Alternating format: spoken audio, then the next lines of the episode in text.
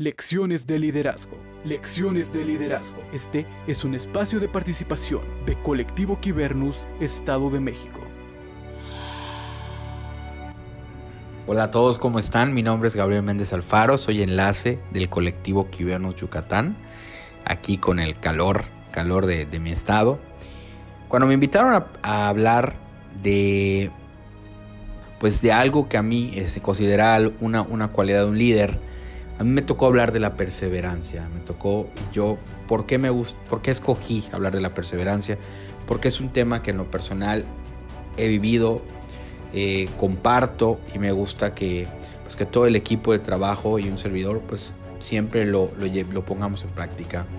En este momento en el que estamos eh, pasando por una contingencia, pues digamos que en muchos casos, muchos proyectos, eh, maestrías, doctorados, licenciaturas, graduaciones de secundaria, de prepa, eh, proyectos de trabajo, expectativas, etcétera, muchas cosas se vieron truncadas a muchas, muchísimas personas y muchas personas igual le están pasando por un momento aún más complicado en el plano laboral, en el plano educativo. Yo creo que este es el momento en el que los líderes que tienen muchísimas cualidades, esta la tengan en una principal prioridad.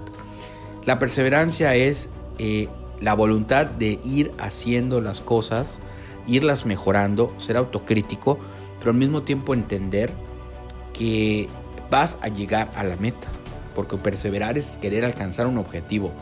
Pero yo nada más les quiero decir, no se desesperen, disfruten el camino de llegar esa meta. Cada paso que dan, cada experiencia, cada expectativa, cada conferencia que no pudieron decir, cada materia que no pudieron pasar, es una expectativa. El camino está hecho para que tenga diferentes huecos, para que tenga diferentes baches, para que no lleguemos rápido. Porque ¿de qué va a servir que ustedes hayan esmerado en trabajar un proyecto o una expectativa y ya que lleguen ahí se den cuenta que sí lo podían lograr, porque estoy seguro que muchos lo van a lograr, pero el camino no lo disfrutaron. La constancia, la autocrítica y el liderazgo real es lo que hoy necesitamos.